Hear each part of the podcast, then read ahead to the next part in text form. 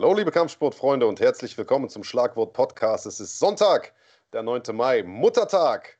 Und wir haben eine pickepackevolle Sendung, lieber Andreas Kranjotakis. Sprechen heute über einiges, über die UFC-Veranstaltung von gestern, über den äh, Canelo Alvarez von gestern und passend dazu, dass Muttertag ist, irgendwie passend, haben wir die baddest Motherfuckerin in the game.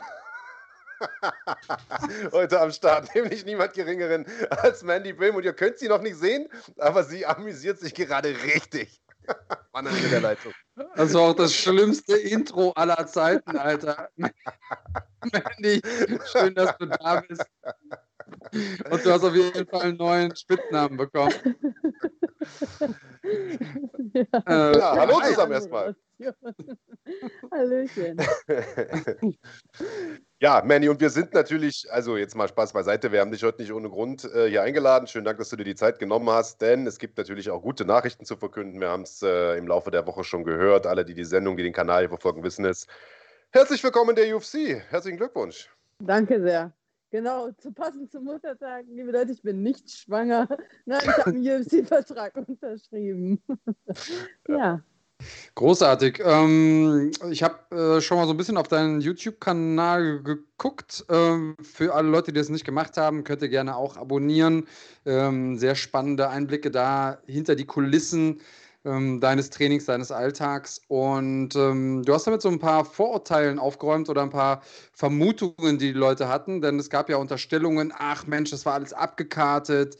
Mandy wusste schon ganz genau, ähm, als es irgendwie bei Bellator rausging, wo die Reise hingeht. Aber vielleicht erleuchtest du uns noch mal ganz kurz und erzählst aus deiner äh, Perspektive mal, wie sich das alles zugetragen hat. Ja, also äh, ich wusste auch ganz genau, wo die Reise hingehen soll, nur hatte ich nichts in der Tasche. Äh, ich habe mich mal ganz mutig dazu entschlossen, nachdem Bellator mir einfach nicht das bieten kon konnte in diesem Jahr und ähm, voraussichtlich auch nicht in den nächsten paar Monaten, was ich mir hoffe von meiner Karriere als Kämpferin. Also ich bin 31 Jahre alt, ich werde auch nicht jünger, sondern älter und meine Zeit ist jetzt und die konnten mir einfach nicht die Kämpfe bieten, die ich machen möchte. Die können mir nicht sagen, wann das mit dem Visum klappt, pandemietechnisch. Hin und her habt ihr dann mit einem Management ein bisschen Kontakt und die ähm, bezieht mich schon eine ganze Weile und er hat mir dann auch gesagt, hey, du brauchst jetzt unbedingt einen Manager, es ist an der Zeit. Entweder wir machen ein bisschen Druck bei Bellator, dass du die Kämpfe bekommst. Guck hier, ich habe Visum für andere Kämpfer organisiert, auch aus Deutschland, die jetzt teilweise bei PFL aufgetreten sind. Und ähm, da bin ich mal tief in mich gegangen und habe gesagt, alles klar, Mandy, so, wer bist du, wo willst du hin und ist das jetzt ähm, das, was du willst oder brauchst? Und ich dachte so, nein. Dann habe ich klammheimlich für mich die Entscheidung getroffen, einfach Bellator meine Entlassung zu bitten, habe das auch gemacht, habe danach bei meinem neuen Management unterschrieben und die haben keine zehn Tage gebraucht, um mich dann wirklich in der UFC unterzubringen. Unfassbar. Ja, so war das. Und äh, ich, ich weiß, äh, MMA Junkie hat das veröffentlicht, aber da, da, da war ich schon zwei Wochen bei Bellator raus. Ich dachte mir nur so, hm, komm, Mandy, mach mal keinen Druck auf dich selbst. Denn vielleicht ist es auch die bescheuertste Entscheidung, die du je in deinem Leben getroffen hast. Aber ich bin halt nicht so ein Safe-Zone-Spieler und ich brauche das auch nicht, Leuten zu erzählen, so, ja, ich bin eine coole MMA-Kämpferin, ich bin bei Bellator, wenn ich aber nicht kämpfe. So, ich bin Kämpfer, ich will kämpfen und dachte mir, komm, sei mal mutig, einmal mehr in deinem Leben. Hochgepokert, alles gewonnen, Jackpot.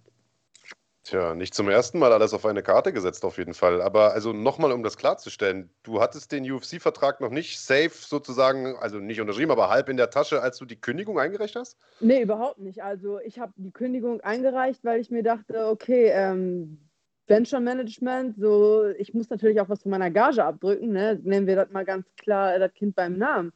Und ich denke mir so, Nö, bei Bellator bin ich ja schon unter Vertrag. Und warum soll ich an ein Management Gage abdrücken für einen Vertrag, den die nicht für mich auf die Beine gestellt haben? Und dann dachte ich mir so, ja, okay, ich bin eine gute Kämpferin und ich glaube, das ist auch immer der wirkliche Schlüssel, ne? das Selbstvertrauen, dass nicht irgendwie mein, mein, mein, meine Confidence kommt nicht von irgendwoher, sondern ich habe mich gemessen, ich messe mich nicht nur in Kämpfen, sondern halt auch im Training mit guten Athleten. Und ich weiß, was ich kann, ich weiß, wer ich bin und ähm, ich habe das Vertrauen in mich selbst, dass ich Bellator nicht brauche, um den nächsten Step zu gehen. Ich brauche keine Gegnerin picken und ich dachte mir, alles klar. Dann, ciao Bellator, hallo neues Management, ihr bringt mich in die UFC. Das war so schon, das war schon das, was ich gefordert habe von diesem Management. Aber natürlich war nicht klar, dass ich ganz straight auf dem direkten Weg dahin gehe. Ich dachte mir, vielleicht NFC noch einen Kampf machen, gut performen, vielleicht vorzeitig gewinnen, dann eventuell noch einen Kampf oder über Contender Series da reinzukommen, irgendwie. Ich war halt bereit zu gehen, aber dass es so schnell und so schlagartig gekommen ist, war für mich auch überraschend. Jetzt habe ich so viele Fragen an dich. Äh, vielleicht die erste, auf die Gefahr hin, dass du nicht antworten möchtest. Äh, wie viel Prozent bekommen sie denn von deiner Gage? Das Management? Ähm, 10 Prozent. Ah, wenn das alles ist, dann ist das fair. Das äh, ist von fair. den, ja, von den Boni auch? verhandelt. Ja, von allem. Von allem, was die mir reinbringen. Ne? Ich denke schon, dass die von dem Bonus auch, ähm, den ich dann sehr bald abkassieren werde, was bekommen. ist okay, ich kann damit gut leben. Ne? Also, ich muss Ja. sagen, die UFC zahlt, ja, wie gesagt, wir hatten schon mal diese Diskussion, ähm, UFC oder Bellator. Bellator, der Vertrag war besser. Ich hätte jetzt bei Bellator im nächsten Kampf mehr verdient, aber was bringt mir das, rein hypothetisch mehr zu verdienen, wenn ich keine Kämpfe bekomme? Und äh, die UFC ist da einfach anders. Die lieben Kämpfer, die kämpfen wollen, die äh, geben dir die Kämpfe, die bieten dir die an und ich glaube, ich bin da genau die richtige Frau. Wenn man kein Rosinenpicker ist, wenn man Eier hat, so dann ist man in dieser Organisation gut aufgehoben und ich will einfach kämpfen und gucken, wo ich mich da platzieren kann. Hast du noch eine von deinen vielen Fragen? Oder? Äh, ja, ja, also du hast ja jetzt auch ähm, eben gesagt, dass du vorhattest, eigentlich über NFC äh, nochmal einen Kampf zu machen und dann den nächsten Schritt in diese Richtung zu machen. Ähm, NFC findet ja am 23.05. statt, also die NFC 3 und am 22. die Series. Ähm, da hättest du natürlich nochmal die Möglichkeit gehabt, nochmal ein bisschen mehr Erfahrung zu sammeln. Und es gibt ja viele, viele Menschen da draußen, die ähm, kolportieren, dass einige Menschen es einfach zu früh in die UFC schaffen, wenn sie einen guten Rekord haben oder ein gutes Management oder beides. Ähm, und ist das irgendwie was, wo du jetzt auch ein bisschen auch mit einem lachenden und mit einem weinenden Auge drauf guckst, weil du sagst, dir fehlt jetzt die Möglichkeit, noch ein bisschen mehr Erfahrung zu sammeln? Oder sagst du, nee, ich bin, ich bin 100% ready? Ich bin ready. Ich bin ready. Ich bin dafür bereit. Also jetzt oder nie. Ich bin, wie gesagt, 31 Jahre alt. Ich, äh, na klar, ich hätte richtig gerne bei NFC gekämpft, schön äh, in meiner Komfortzone eine Gegnerin kommen lassen. Dann, äh, ja, zu Hause ist immer am schönsten, aber ich glaube, ich bin äh, bereit für größere Aufgaben. Äh, ich muss einfach jetzt getestet werden und ich möchte mich testen und ich möchte einfach gucken, wie weit komme ich. Ich bin bereit für einen Run. Ich ähm, sag mal so, äh, ein weinendes, ein lachendes Auge. Ich habe mich komplett vorbereitet. Es kam mir jetzt relativ überraschend. Ich wäre bereit gewesen, in zwei Wochen bei NFC in den Cage zu steigen. Aber diese Vorbereitung ist für mich die beste Vorbereitung auf die Vorbereitung. Ich bin in Top-Form. Ich bin wirklich in einer richtig guten Form.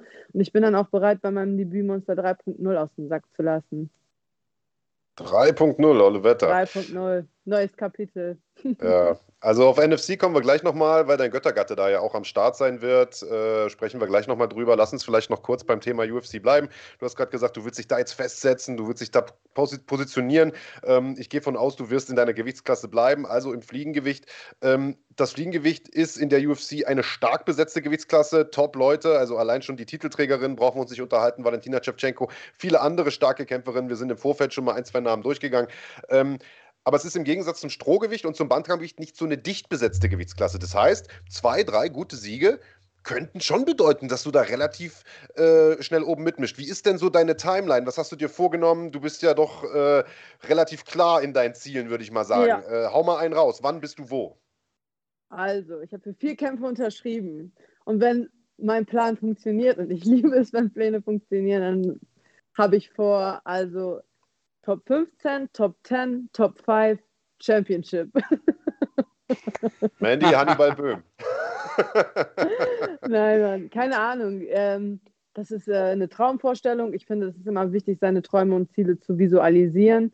Ähm, ich, ich, kann mir da, ich kann mir noch kein Bild davon machen, wie das Niveau tatsächlich ist. Ich sehe das genauso wie ihr vor der Mattscheibe. Ich gucke mir die Frauen an. Von manchen denke ich, uh, stark, manche denke ich, hm, überschaubar.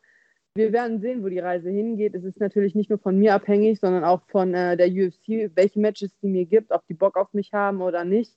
Das ist halt immer so eine Sache. Und ja, ich bin einfach bereit, mich dort zu testen, zu performen und einfach auszurasten und alles zu geben. Also Mandy, ich muss dir gestehen, das ist ja eine Nachricht, die alle aus der Szene auf die eine oder andere Art und Weise wahrgenommen haben. Also jeder hat das irgendwie, egal wo auch immer, gelesen, gehört, man hat darüber gesprochen oder in den sozialen Medien gesehen. Und mein erster Impuls war, ey, cool, ich freue mich. Und dann irgendwann saß ich, äh, saß ich im Auto bei so einer längeren Autofahrt, dann denkt man ja mal über Gott und die Welt nach. Und auf einmal hatte ich dieses Gefühl, Mandy in der UFC, ich glaube, das wird richtig groß. Ähm, ich habe das Ding, das, ich habe das Gefühl, das Ding geht wirklich durch die Decke. Also ähm, erstmal von meiner Seite aus, das wollte ich mir mit äh, auf den Weg geben. Ähm, ich ich glaube, wir stehen da an, an der Schwelle zu etwas richtig Großem. Und ähm, du hast eben schon mal so deine Timeline angekündigt. Marc hatte nachgefragt, na, wie geht es jetzt weiter?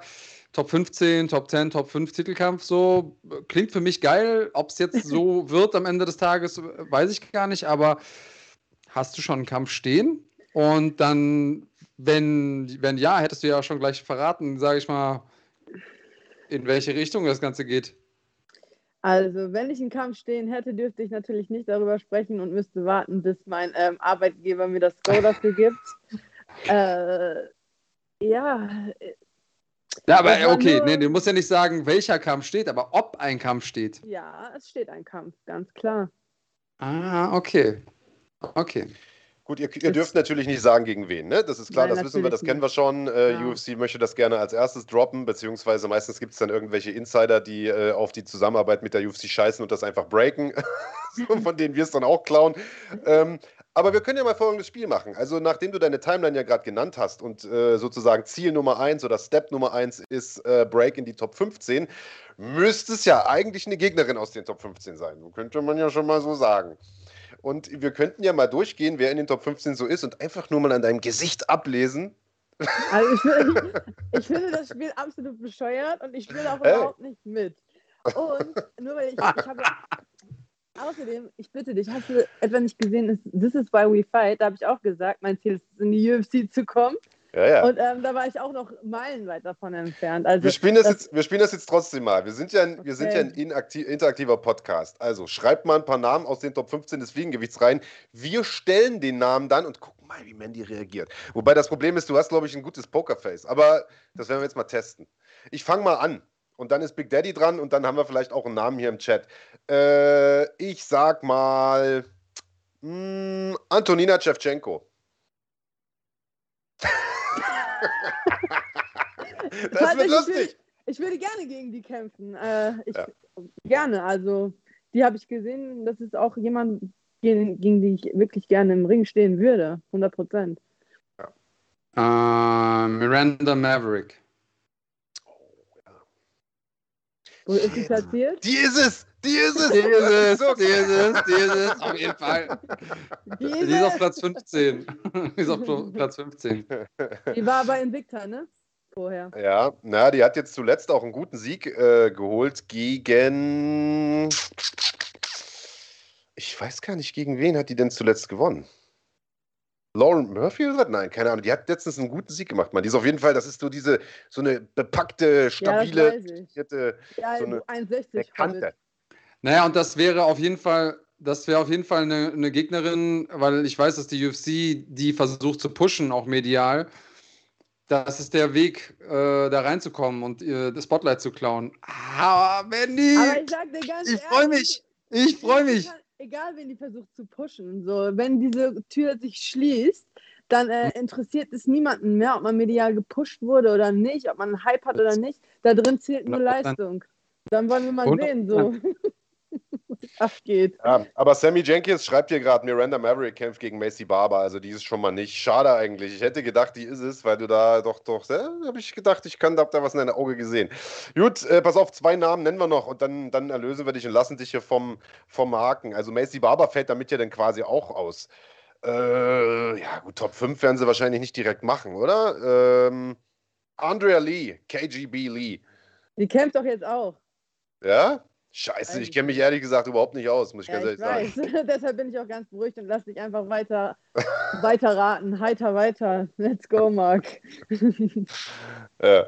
Ihr wisst ja auch nicht, wann ich kämpfe. Also, hey, äh, Farman, wenn, Farman wenn, wenn jemand, Manche kämpfen ja auch relativ zeitnah hintereinander. Keine Ahnung, was die UFC da plant. Ist das vielleicht ein versteckter Hinweis oder nicht? Vielleicht ist schon jemand ausgefallen und wir wissen es noch nicht. Die Leute im ja. Dorf munkeln. Ja, munkelt mal alle weiter. Ich hätte auch ganz gerne gewusst, ähm, oh, manche haben sich wahrscheinlich gefreut, als sie gelesen haben, Mandy aus der UFC, äh, aus Bellator rausgekattet, haben sich richtig ins Fäustchen gelacht. und dann boom. Mandy in der UFC, schade, ne? Wer zuletzt lacht, lacht am besten. Aber Hand aufs Herz, äh, wo wirst du dich vorbereiten für den Kampf gegen Roxanne Meadow-Ferry? ja, ich, zurzeit bin ich im SBG. Hier werde ich mich vorbereiten. Gegen eine Grapplerin, ne? Also, die ist eine absolut gute Grapplerin, ne? Da bin ich hier genau richtig. Die ah, ja. kenne ich, Mann, die ist eine Legende. Kennt schon gut aus. Ja, ja, klar, natürlich. Kennt sich schon gut aus. Äh, großartig. Wir freuen uns, wir freuen uns. Äh, Mandy, wie viel, wie viel Kraft geben dir die Hater? Witzigerweise habe ich gar nicht viele Hater. Also das ist ja immer nur das, was so hinter verschlossenen Türen gemunkelt wird. Jeder kennt, ähm, ich meine, die Community ist klein und ihr wisst das alle. Ein paar freuen sich immer für dich und ein paar ähm, sitzen genauso gebannt vorm Fernseher und hoffen einfach, dass ich richtig die Fresse poliert bekomme. Aber am Ende des Tages, so ich bin jetzt da angekommen, wo mich das alles 0% interessiert interessiert mich einfach nicht. Ich bin in der verdammten UFC angekommen. Ich habe Zero Druck. Ich muss, äh, ich muss nicht gewinnen. Ich, ähm, egal. Also ich habe diesen Vertrag in der Tasche. Ich kämpfe da viermal. Wenn ich es schaffe, mich da zu positionieren, bam, bam, alles richtig gemacht. Die Fahrt geht weiter. Wenn ich jetzt vier Niederlagen in Folge habe, dann sage ich, ey, cool, ich habe es versucht, mich in der Champions League zu messen. Und dann ist auch alles in Ordnung und ich kann ähm, in Ruhe mein Leben leben. Also ich bin da echt tiefenentspannt. Ja, und ich sag mal, den einen oder anderen Bonus mitnehmen schadet ja auch nicht. Ich bin aber äh, vollkommen bei Andreas und das ist nicht allzu oft der Fall. Ich denke auch, äh, wir könnten da tatsächlich am Anfang von etwas Großem stehen, von etwas Gutem stehen. Ähm, ich denke, in der Fliegengewichtsklasse ist äh, viel möglich. Ich glaube, dass da einige stilistisch sehr, sehr interessante Matchups drin sind. Einige Gegnerinnen, die dir gut liegen würden, die aber auch für geile Kämpfe sorgen würden. Ich bin super gespannt darauf. Drück dir natürlich megamäßig die Daumen. Eine Sache nur, bevor wir dich äh, dann auch wieder entlassen, sozusagen, ähm, ist äh, wir wollten nochmal über NFC sprechen. Du wirst wahrscheinlich aber trotzdem dort sein am 23. Also falls jemand ja. ein Selfie möchte, ein Autogramm oder irgendwas. Hinter verschlossenen Türen. ja, na, wieso auf der Straße kann man dich ja wahrscheinlich ansprechen, da kann ja keiner ja, verbieten. Klar. Ja. Natürlich, ich bin immer bereit für Fanarbeit. Nee, ohne Spaß, also ganz selbstverständlich. Hallo. Wunderbar. Nee. Ähm, okay. Müssen wir aufpassen, dass unsere Fans das nicht falsch verstehen. Wenn jemand sagt, ich bin immer bereit für Spaß, Marc meint immer, dann immer andere Sachen. Ähm, aber du, du bist ja mit ja, deinem. Äh, du, ja, genau. Du, äh, du bist ja mit deinem äh, Göttergatten unterwegs. Wie ist ja. der denn gerade in Shape so? Also, der kämpft ja gegen Silvian Sommereisen. Auch ein Franzose, starker Mann, richtig, richtig guter Grappler. Eine saugefährliche Triangle. Und äh, ja, Kuschet ist einfach wenn jemand eigentlich das, den Nickname Monster verdient hat, dann ist er das. Er ist unglaublich fokussiert, unglaublich diszipliniert. Er hat eine mörderische Kraft. Das ist, also ich weiß nicht, der ist, glaube ich, früher mal in den Zaubertrank gefallen. Also ihr könnt euch auf jeden Fall auf den besten Kurschet Kakarov freuen, den ihr je gesehen habt. Und ähm, ich, bin, ich bin ganz, ganz fester Überzeugung, dass der das mit einem krachenden Highlight beendet, das Ding. Okay, da freuen wir uns drauf. Ja, auf ja, jeden Fall. Kuschel ist auf jeden Fall topfit, richtig gut in Form und der Junge entwickelt sich auch unfassbar und er boxt einfach so gut. Bin gespannt. Also ich hoffe, wenn Silvian Sommereisen mein, meine mein Tipp ist, wenn der wirklich richtig, richtig gut in Form ist, dann glaube ich aber trotzdem nicht, dass das drei Runden mit Kuschet aushalten kann, weil der hat hier einfach auch super, super starke Trainingspartner und der beißt sich einfach durch alles durch. Also so ein Herz sieht man selten im Käfig. Und ich glaube, darauf können sich alle MMA-Fans freuen am 23. bei NFC 3 auf diesen Kampf. Definitiv ein Fight of the Night-Kandidat. Äh, ein super Kampf, den gab es noch letzte Nacht und die Frage stelle ich dir noch, dann lassen wir dich wirklich gehen. Äh, Michelle Watterson gegen Marina Rodriguez, ein Kampf im Fliegengewicht, eigentlich zwei Strohgewichtlerinnen, trotzdem gestern in deiner Gewichtsklasse angetreten. Ähm, wie hast du das Ganze erlebt und was glaubst du, äh, wie wird die Reise mit, oder wo wird die Reise mit Rodriguez noch hinführen? Denn die sah sehr gut aus. Ja, die sieht sehr gut aus. Die sieht ähm, physisch stark aus, die sieht fit ja. aus und vor allem sieht die aus, als ob die es will. Also die Frau brennt. Und ich glaube, ähm, ihre Kämpfe sind einfach schön anzugucken und bei der kann man sich definitiv auf mehr freuen. Geil. Bei dir auf jeden Fall auch. Dementsprechend würde ich sagen, sehen wir uns bald wieder. Vielen Dank, dass du dir ja. heute nochmal die Zeit genommen hast. Falls sehr, du noch jemanden grüßen möchtest, Sponsoren oder so, ich sehe da was auf deinem, auf, deinem, auf deinem Pulli da stehen, dann gern raus damit. Ja, ich grüße ähm, Zebramed, Nano Squad, und ähm, ja, alle, die mich auf diesem Weg bis hierhin getragen haben und unterstützt haben, die tausende Nachrichten mit Gratulation, Glückwünschen und da waren echt wirklich Sprachnachrichten dabei. Da musste ich selber fast heulen, weiß nicht, unter anderem von unserer Nicole Stoll, die ähm, ja so eine unfassbare Anteilnahme in der Community, das fand ich wirklich, wirklich, also es hat mich berührt, das fand ich wirklich herzergreifend und richtig, richtig schön. Also wie gesagt, Hater sind immer ein Bestandteil, aber das, was ich äh, in meinem Leben haben möchte, sind die Leute, die dafür sind und nicht die, die dagegen sind. Und ich glaube, das ist auch so der überwiegende Anteil. Also ich liebe euch alle.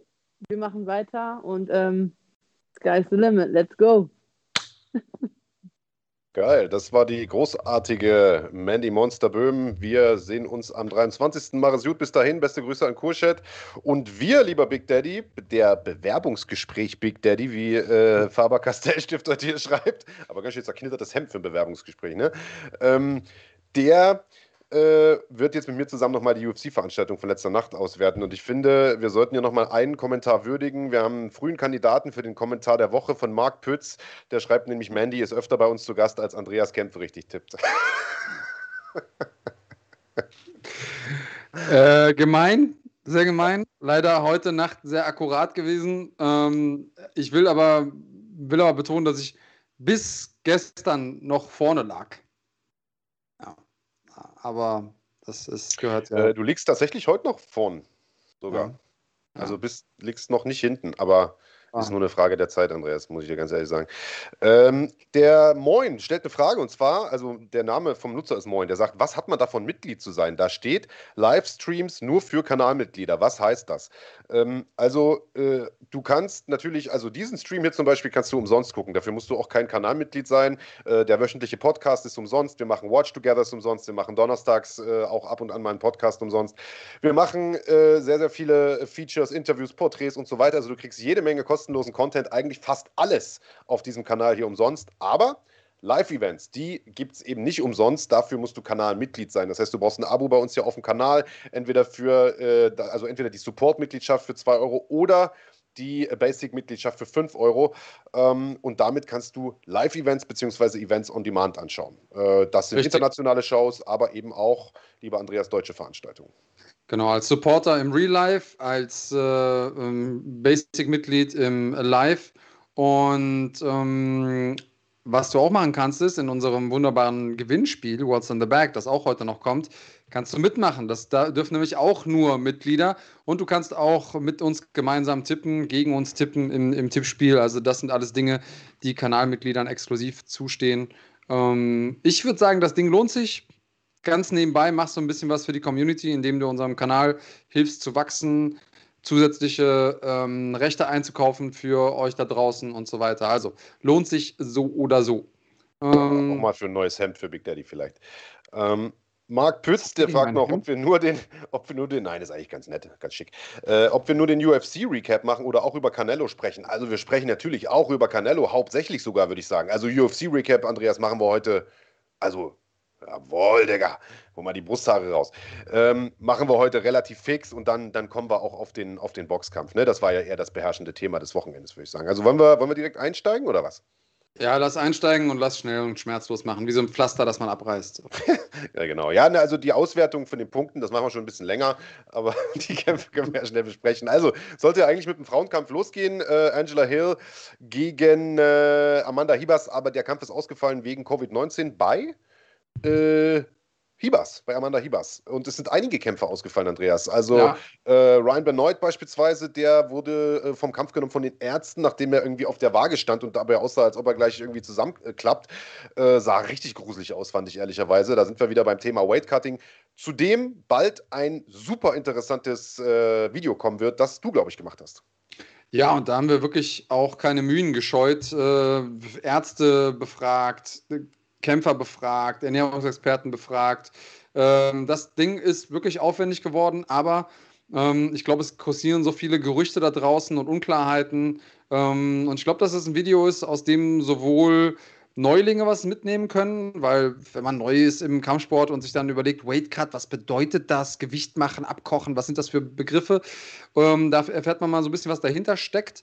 Und auch für Leute, die selber kämpfen, vielleicht noch ein bisschen so Amateurambitionen haben, auch so ein bisschen Anleitung, wie finde ich das richtige Gewicht für mich, worauf muss ich achten am Anfang, wo sind die Gefahren.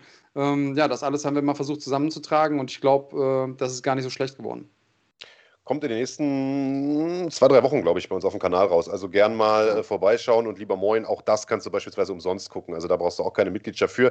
Erster Kampf, ähm, also ab den Kampf sozusagen äh, gab es aber dann dementsprechend jetzt keine Auswertung, obwohl wir den getippt hatten.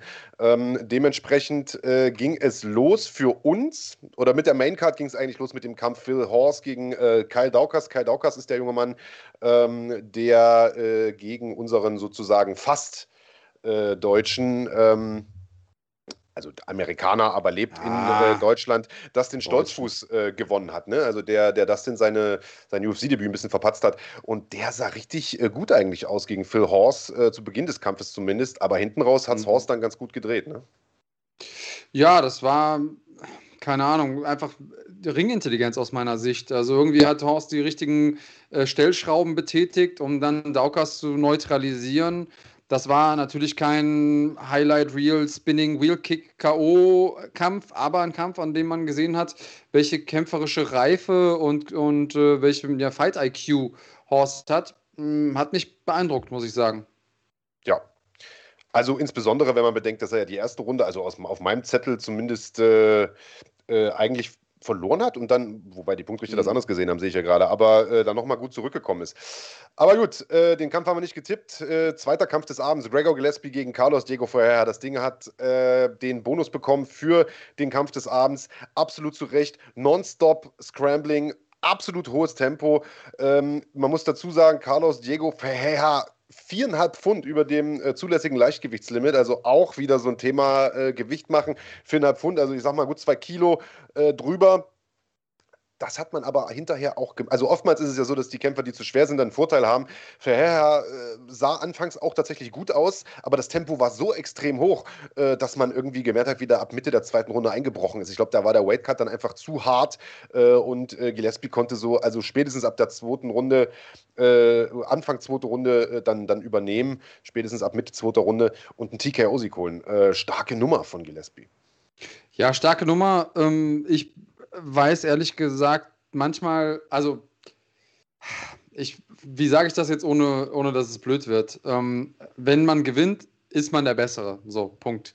Äh, auf der anderen Seite ist man natürlich auch immer die Frage, auf welcher Leinwand male ich mein Kunstwerk. Und ich glaube einfach, dass äh, Verheer eine sehr, sehr, sehr dankbare Leinwand war, aus den angesprochenen Gründen. Ich glaube, dass dieser ähm, verpatzte Weightcut äh, ein Zeichen dafür war, dass es ihm entweder nicht gut ging, vielleicht war da irgendwie ein grippaler Infekt im Spiel oder sonst irgendwas, ähm, oder dass er irgendwie in der Vorbereitung nicht so richtig die Kurve bekommen hat oder der Fokus nicht da war.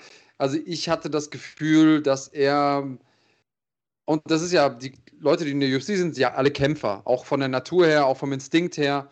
Und die können alle kämpfen. Und deswegen bist du auch in der ersten Runde noch gut. Aber wenn du einfach deine Hausaufgaben nicht gemacht hast oder wenn mit dir was nicht stimmt, aus welchem Grund auch immer, dann wirst du einfach sukzessive schlechter. Und das, das hat man da gesehen. Ich war ein bisschen enttäuscht wäre jetzt ein bisschen ein großes Wort, aber ich war ein bisschen überrascht davon, dass Verheer da nicht besser abgeliefert hat. Ich dachte ehrlich gesagt, er hätte den Fight IQ, um äh, Gregor Gillespie zu neutralisieren oder seine Stärken zu, zu neutralisieren. Und es war ja klar eigentlich, in welche Richtung das gehen würde. Hat er nicht geschafft. Ähm, und ich bin mir, also für mich so ein bisschen das Fragezeichen offen geblieben, inwiefern war das jetzt ähm, eine, eine, positive Leistung oder ist die Leistung äh, Gillespie zuzuordnen und inwief inwiefern ist das quasi seinem Gegner zuzuordnen? Ja, du, du grinst schon so hast selbstgefällig. Hast du gedacht, ne? Hau dass raus. Er das, dass er das besser ja, macht, oder? Hau hast raus, du bestimmt gedacht. Hat man gemerkt, weil du nämlich auch auf den getippt hattest, aber hat dann ist nach hinten losgegangen. Also ich habe mir das Ganze nicht live angeguckt, sondern äh, ich hatte den Canelo-Kampf live geguckt und den äh, die UFC dann irgendwie danach. Und das war so das erste Mal, dass mir das ein Lächeln auf die, auf die Lippen gezaubert hat. Was für ein wunderschöner Kampf. Äh, und anfangs muss man sagen, ähm, sah der Verheer sogar gut aus. Also das, ich würde das sagen, das beantwortet sogar deine, die, die rhetorische Frage so ein bisschen, die du gerade gestellt hast. Also ich glaube, wenn der physisch fit gewesen wäre, ich glaube, dann hätte der den Kampf auch gewonnen, ehrlicherweise. Denn äh, am Anfang war es so, dass der jeden Takedown-Versuch von Gillespie, denn dahin ging die, die Reise natürlich, äh, super verteidigt hat, beziehungsweise wenn er runtergegangen ist, das sofort in irgendein Submission-Attempt oder oder irgendein Sweep oder sowas umgemünzt hat. Es war mega unterhaltsam. Also es war eines der unterhaltsamsten Grappling-Duelle, diese erste Runde, das ich seit langem gesehen habe. Aber wie gesagt, zweite Runde eingebrochen. Ab da hat Gillespie übernommen und äh, hat da äh, Ende der zweiten Runde dermaßen reingetrümmert, dass äh, der Ref da, ich glaube, zehn Sekunden oder was vor Schluss noch dazwischen gegangen ist und ihn nicht mal irgendwie in die Pause gelassen hat. Also äh, sehr, sehr starke Vorstellung.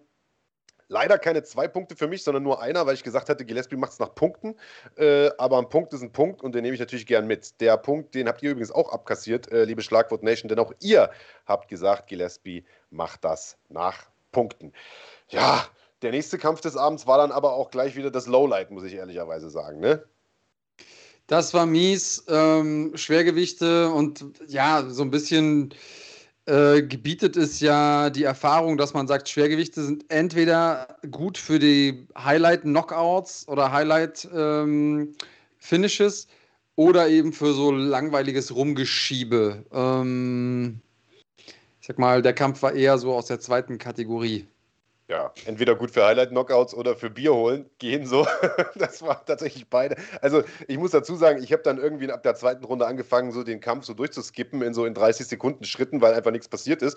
Und jedes Mal, wenn ich so auf diesen 30 Sekunden Skipper gedrückt habe, habe ich gedacht, mein Bild ist eingefroren, weil es hat sich einfach nichts verändert. Also, der, äh, also die Rede ist, wir haben es glaube ich noch gar nicht gesagt, von Marcos ähm, äh, Rogero de Lima, der es mit Mo Green zu tun bekommen hat und der hat halt Green irgendwie direkt zu Beginn äh, jeder Runde sofort zu Boden gebracht. Also das muss man sagen, clever von Lima.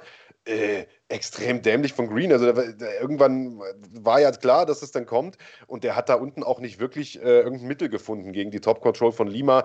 Äh, ich glaube, äh, DC, also der, der Kollege aus den USA, der Kommentator, was heißt der Kollege aus den USA, Doppelchampion aus der UFC, Kommentator mittlerweile dort, hat gesagt, man hat das Unvermögen von Green einfach gemerkt, vom Rücken aus. Und das fand ich ehrlicherweise ja. auch. Äh, ein Aufreger gab es noch, ich glaube Ende der zweiten Runde oder was, hat der Lima äh, nochmal nachgeschlagen oder nach der ersten, glaube ich sogar, war das äh, so eine gute Sekunde Sekunde nach dem, nach dem Pausensignal. Aber ja, ansonsten gab es da nicht viel mehr zu bereden ne, in dem Kampf. Ja, ja, interessant, aber für mich, was man daran nochmal gesehen hat, ist, dass ähm, Green ja durchaus Erfolg hatte in seiner Karriere mit äh, Submissions. Mehr als die Hälfte seiner Siege hat er auf den Boden geholt mit Aufgabegriffen. Aber es ist immer noch mal was anderes, ob man jemanden aus der Oberlage submittet, im Schwergewicht, oder aus der Unterlage. Und ähm, das ist auch was, was viele Leute irgendwie gar nicht so auf dem Schirm haben, dass es im Schwergewicht einfach viel, viel schwieriger ist, den Mann an der, äh, in der Top-Position zu kontrollieren und damit auch zu submitten. Und ich meine, wir reden da über jemanden, der Alexei Olinik submitted hat, der ja einer der besten Submission-Kämpfer aller Zeiten im Schwergewicht ist. Ähm, ja, also das hat man, wenn man aus dem Kampf was mitnehmen will, außer äh, dass er langweilig war, dann vielleicht das und dass wir alle froh sind, dass er vorbei ist. Yo, ich glaube, das waren auch die Kommentatoren. Äh, also beste Grüße an Sebastian Hackel, der das Ding auf Deutsch gemacht hat. Das war hart verdientes Geld. Beste Grüße übrigens, äh, apropos Geld, an, boah, Alter, wie spricht das denn aus? Schamerleimer? Schamer, Schamerleimer? Scharmerleimer, Scharmerleimer. Willkommen auf jeden Fall in der Familie, Basic-Mitglied. Sei gegrüßt. Vielen, vielen Dank für deinen Support und viel Spaß mit allen Goodies, die es gibt für Mitglieder. Heute zum Beispiel What's in the Bag. Kannst direkt mitspielen. Geht gleich los. Ähm, ja, wir hatten beide auf Lima getippt. Äh, wir haben allerdings beide gedacht, der haut den K.O. Äh, in der ersten habe ich gesagt, in der zweiten du. Und äh, die Schlagwort Nation hat auf Maurice Green getippt. Ich glaube einfach nur, um mal gegen uns zu setzen, oder? Ja, das war halt auch machen. Prinzip, Prinzip-Ding. Also du nicht ein Punkt, Schlagwort Nation Zero. Und es ging weiter mit einem Kampf, der mich im Vorfeld sehr, sehr interessiert hat, stilistisch einfach, ja. weil ich mich, also hä, konnte ich mich einfach nicht entscheiden. Äh, Neil Magny gegen Jeff Neal. Ich habe am Ende äh, gesagt, ich setze jetzt mal auf Erfahrung. Jeff Neal ja einer, eine absolute, Ka äh, Quatsch, Jeff Neal, äh, Neil Magny eine absolute Kardiomaschine und sehr, sehr gefährlich am Boden. Ich dachte, er wird den Kampf am Boden ähm, irgendwie entscheiden. Äh, hat er aber gar nicht gemacht, sondern ähm, ich muss sagen, das war eine absolute Glanzleistung von Magny, der in der ersten Runde echt echt noch gute Dinger bekommen hat von Neil, aber so ab der zweiten, dritten hat man gemerkt, dass diese hohe Pace, die er geht, äh, einfach zu viel war für Neil und äh, so konnte er ihn irgendwie mit der Führhand da auseinandernehmen. Das war, das hat mich sehr, sehr beeindruckt. Hättest du das so erwartet? Wahrscheinlich nicht, so wie du getippt hast. Nein, also ich, ich war bei dir. Das war von, von allen Kämpfen auf der Karte der, wo ich am meisten überlegt habe. Ja. Und ähm, im, ich kann mich noch an meinen Gedankengang erinnern. Ich habe gedacht, wenn äh, Neil Magny seinen Gegner Neil Magnin kann, dann wird er gewinnen.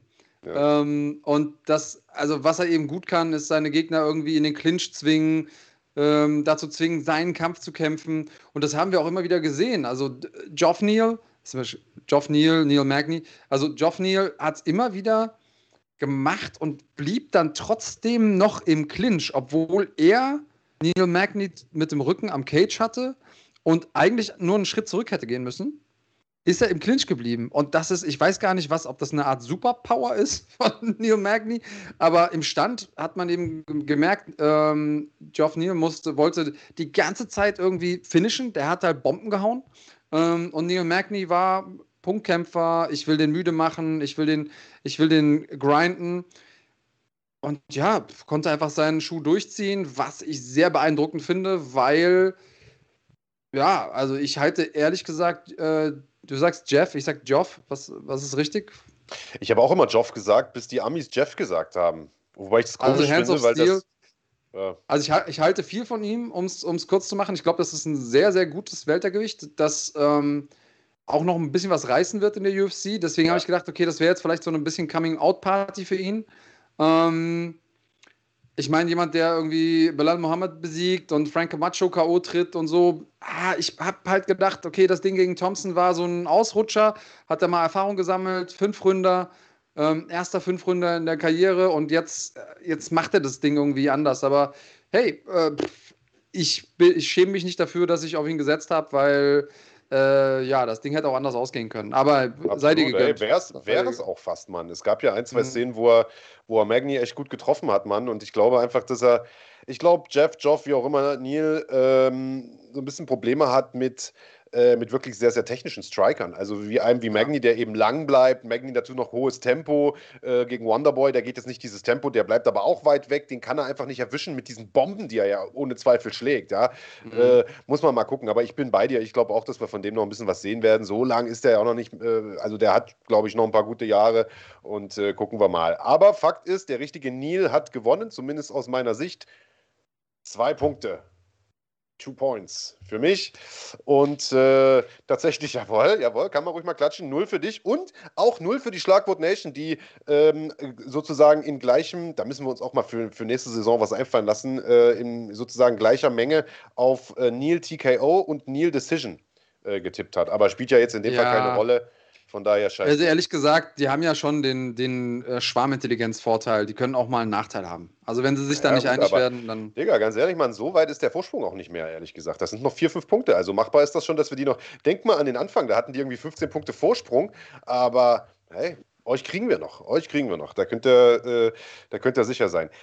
Ja, Co-Main-Event, Andreas. Alex Morono gegen Donald Cerrone. Ich habe heute Morgen bevor der Kampf anfing, ohne Scheiß, kann man natürlich hinterher immer klug scheißen, aber ich habe, bevor der Kampf losging, mir gedacht, wie konntest du eigentlich auf Cerrone tippen? Also äh, du im Sinne von ich, also ich habe mir selbst gesprochen. Ich habe dasselbe gedacht. Ich habe dasselbe ist gedacht. so eine Maschine eigentlich und ja.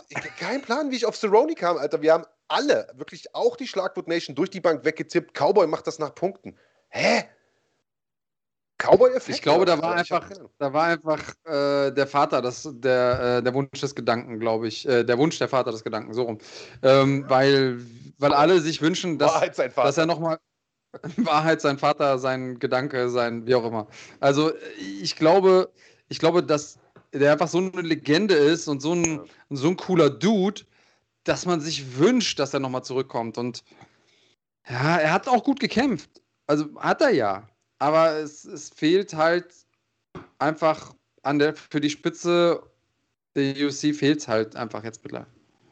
Ja. ja, ist jetzt halt irgendwie der sechste Kampf ohne Sieg, ne? Und viele davon halt auch, also K.O., TKO, wie auch immer. Äh, was soll ich sagen? Also ich bin, ich bin bei dir. Ich, Cowboy ist eine Legende, Mann. Der Typ ist ein absolut cooler Typ. Der ist genau der Kämpfertyp, den man sich als, als Fan ja eigentlich wünscht. Ja, anywhere, anytime. Immer einen lustigen Spruch auf den Lippen. Interessanter Stil. Was willst du mehr? Keine Ahnung. 340 Kämpfe in der UFC innerhalb von äh, sechs, sieben Jahren äh, oder was weiß ich, zehn Jahren. Äh, also legendärer Typ. Aber Alter, eigentlich müsste man jetzt sagen, lieber nicht mehr, oder? Und ich habe auch das Gefühl, seitdem er seine BMF-Ranch da aufgemacht hat und weg ist aus Albuquerque, wird die Sache auch nicht besser. Und das ist eine Sache, die haben wir auch gar nicht thematisiert. Vielleicht kann man es ja jetzt nochmal aufrollen. Ich weiß gar nicht, wer da neulich gekämpft hat. Der, wer hat denn neulich gekämpft? Da war auf jeden Fall irgendein anderer Kämpfer. Äh, und der wurde betreut von, äh, von Joe Schilling dem Kickbox- und äh, Glory- und Bellator-Veteran, ähm, der ja auch auf dieser BMF-Ranch-Trainer ist. Und der hat gesagt, mach das, was wir im Training gemacht haben, als wir Pilze gefressen haben. Und ich denke mal nicht, ja, dass es da um Champignons ging. Oder, äh, weißt du, oder Steinpilz-Ragout oder so eine Scheiße. so, und dann, da muss ich mich doch, also, und ich bin ja nun wirklich, wer mich kennt, weiß, jeder kann sich einpfeifen, was er möchte. Ich bin da also offen für alles und äh, Freiheit für alle, so nach dem Motto. Aber im Training, Alter, in der Wettkampfvorbereitung, weiß ich nicht, wie produktiv das ist. Ja, gut, es kann ja sein, dass, dass er irgendwann, dass, es, dass die irgendwann mal diese Technik gemacht haben zwischen den Camps. Das muss ja jetzt nicht im Camp gewesen sein, aber ich sag mal, dass die da nicht nur äh, Wasser trinken und, und Biorezepte aus dem Internet nachkochen, das glaube ich auch. Ähm, und ich meine, auf der einen Seite geil, Ranch, abseits, ab vom Schuss so, äh, da könnte man sagen, man hat den Fokus ich folge Cerrone auf den sozialen Medien und ähm, ich glaube, der hat einfach seinen Fokus auf ganz andere Dinge. Der baut irgendwie noch irgendwelche fetten Monster-Trucks um und äh, macht ja immer irgendeinen verrückten Kram. Ähm, ja, der Ding, also der hat einfach schon so viel Kämpfe im Pferd, so viele Kilometer runter, so viele Meilen. Natürlich reitet er das Pferd jetzt noch, solange es läuft, aber er, hat, er, hätte sich seine Rente verdient, aber ich werde ihn nicht in Rente schicken, sagen wir mal so. Das, äh, das obliegt mir nicht. Ich gucke ihn mir trotzdem an, solange er, ähm, solange er noch da draußen ist. Ich bin froh, dass er mit dem McGregor-Kampf nochmal irgendwie einen guten Zahltag bekommen hat. Und ja, Mann. Äh, schade, trotzdem, muss ich sagen. Ja. Schade auch für uns alle. Null Punkte durch die Bank weg. Äh, Mandy Monster Böhm übrigens äh, knallhart mit ihrem Urteil. Einfach nur eiskalt Rente. So kennen wir sie. Rein. Und äh, Shamer Lamer ist der Name unseres neuen Mitglieds. Entschuldigung, dass ich das falsch ausgesprochen habe. Haben wir das jetzt auch geklärt. Shamer, Und Nilo Chilo. Shamer Lamer. Lamer. also wahrscheinlich was mit Schämen, Fremdschämer, The Shamer und Lamer, weiß ich nicht, was das dann heißt. Aber Nilo Chillo sagt noch eine Sache, die vielleicht noch ganz wichtig ist in dem Zusammenhang. Äh, Donald Cerrone, er sagt, 38 äh, Kämpfe im Leichtgewicht ist natürlich auch nochmal ein anderer Schnack als 38 im, ja. im Schwergewicht. Ne? Das muss man eben auch sagen. Also da ist natürlich Tempo ja. höher, Schlagfrequenz höher und so. Und äh, ja, das ist klar. Auf der anderen Seite hat er natürlich auch den Kampfstil. Also ich sag mal, 38 Kämpfe im Schwergewicht, wie sie, ähm, keine Ahnung. Ähm, Rogerio Lima? wer, du, wer du macht und Rogerio Lima macht, ist natürlich auch was anderes als so äh, Late Starter Cowboy Cerrone, der erstmal sowieso eine Runde auf die Fresse braucht, bevor er aufwacht. Ähm, ja, das äh, ist, so ein, ist so ein Ding. Ähm, aber ja, wir werden sehen. Mal schauen, wie es weitergeht mit ihm. Und bevor wir jetzt gleich zum, zum Main Event kommen, haben wir noch eine kurze Verbraucherinformation für euch.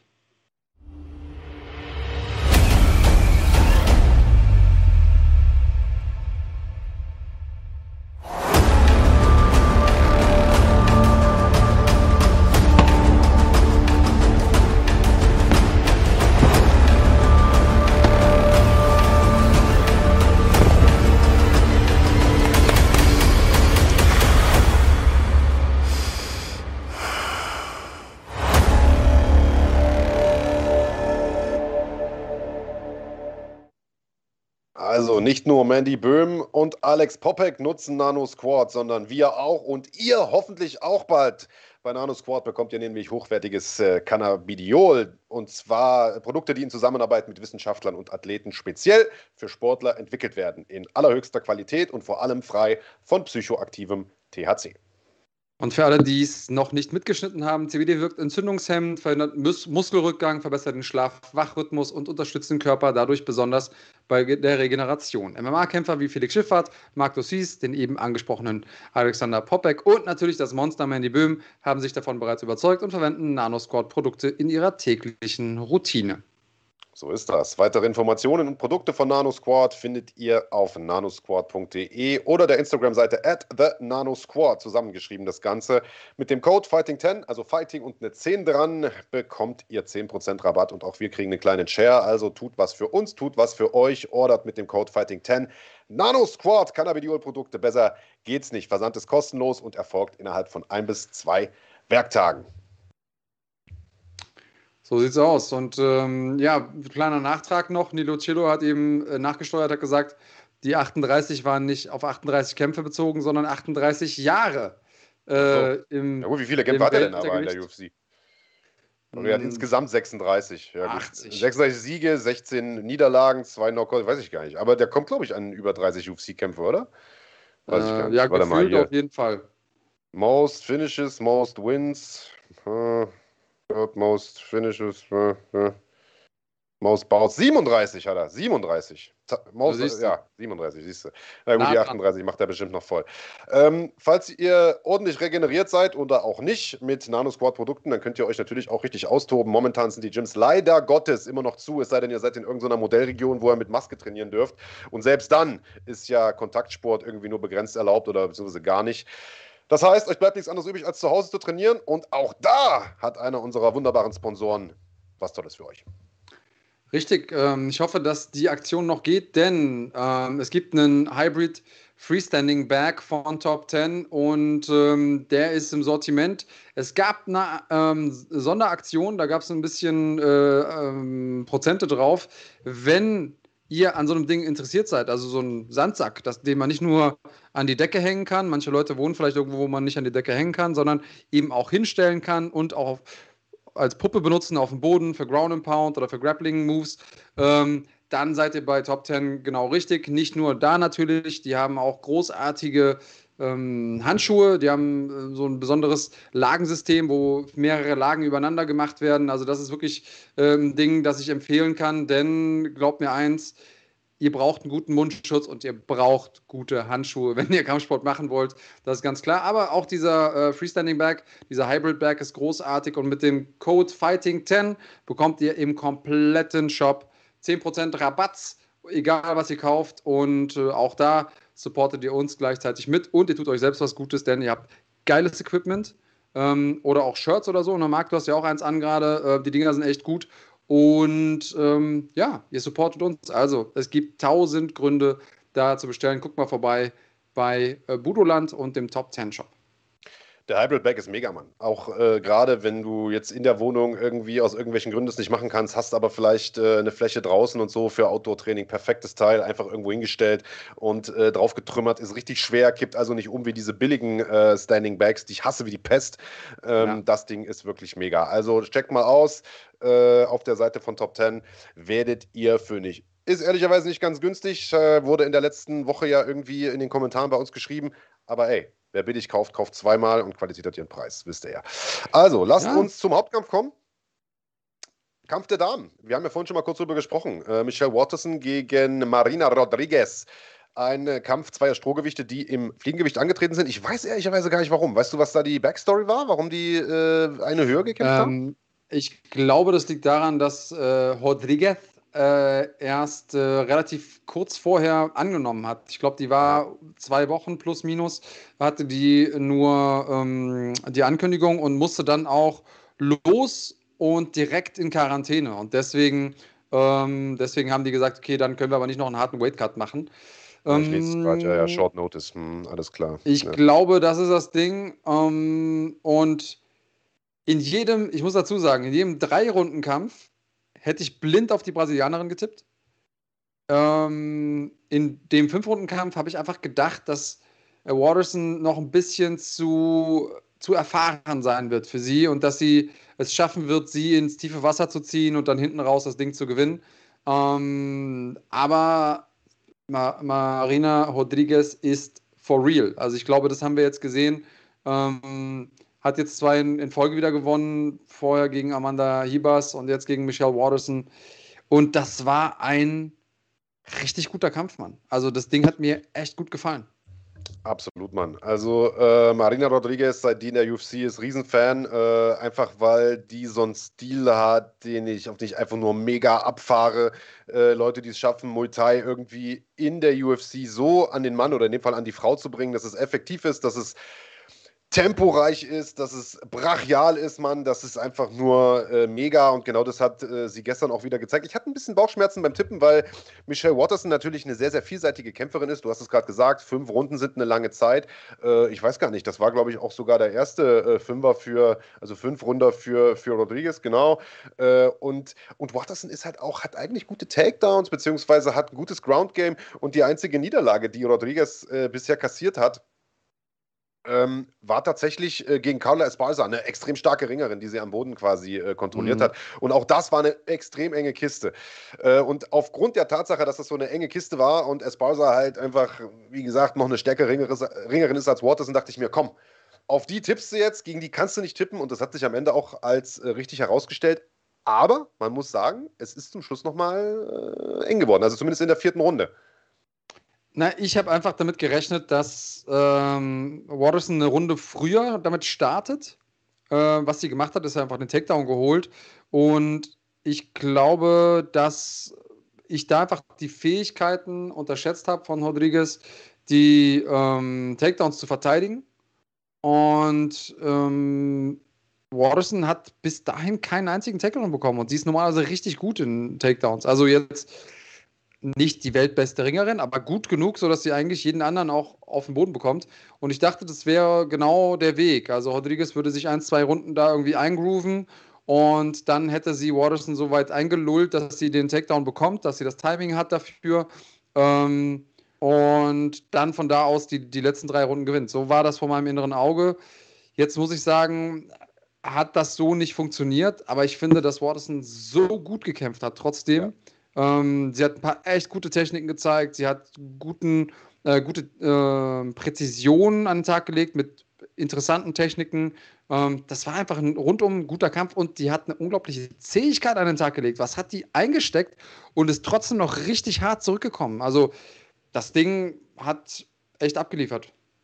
Ich glaube, am Ende hat sie den Fehler gemacht, dass sie sich zu oft einfach in diesen Clinch hat reinzwingen lassen, diesen Thai-Clinch, weil da ja. hat sie echt böse Dinger genommen, Mann. Aber ich bin ja. bei dir, harte Treffer eingesteckt. Hut ab vor Michelle Waterson, aber eben auch Hut ab vor Maradina Rodriguez, die einen Wahnsinnskampf hingelegt hat. Dementsprechend äh, auch an der Stelle zwei Punkte für meine Wenigkeit und Zero für dich und die Schlagwort Nation. Und da haben wir doch mal ein Ergebnis, da muss ich sagen, das kann sich doch mal sehen lassen.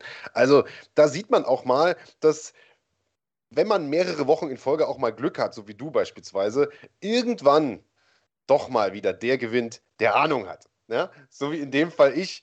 Sechs Punkte für mich, ein Punkt für dich, einer, Digga. Und ein Punkt für die Schlagwort Nation. Das ist natürlich richtig schwach, Leute, muss ich ganz ehrlich sagen. Richtig, richtig dünn und ein neuer Gesamtpunktestand von 58 für mich. 59 für dich, immer noch ein Punkt vorn. Und 64 für die Schlagwort Nation. Es ist nochmal richtig spannend. Es ist nochmal richtig spannend. Ja, gratuliere.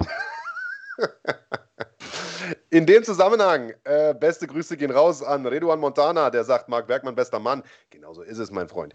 Der äh, wird übrigens auch dabei sein bei der NFC Series. Die Rede ist von Reduan Bentaleb, MMA Spirit. Wir haben uns erst letzten Mittwoch gesehen.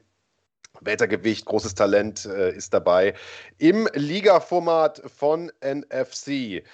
Äh, ansonsten Asche 1978, knallt einen Zehner rein. So, Leute, muss leider los. Schau den Rest im Real Life. Wir lesen uns. Ey, Asche, wo auch immer du hin musst, entweder zur Mama, zum Muttertag oder auf Arbeit.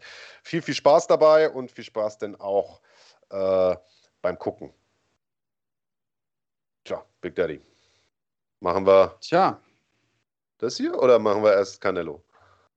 Äh, du entscheidest. Was willst du machen? Was haben wir denn im Ablauf?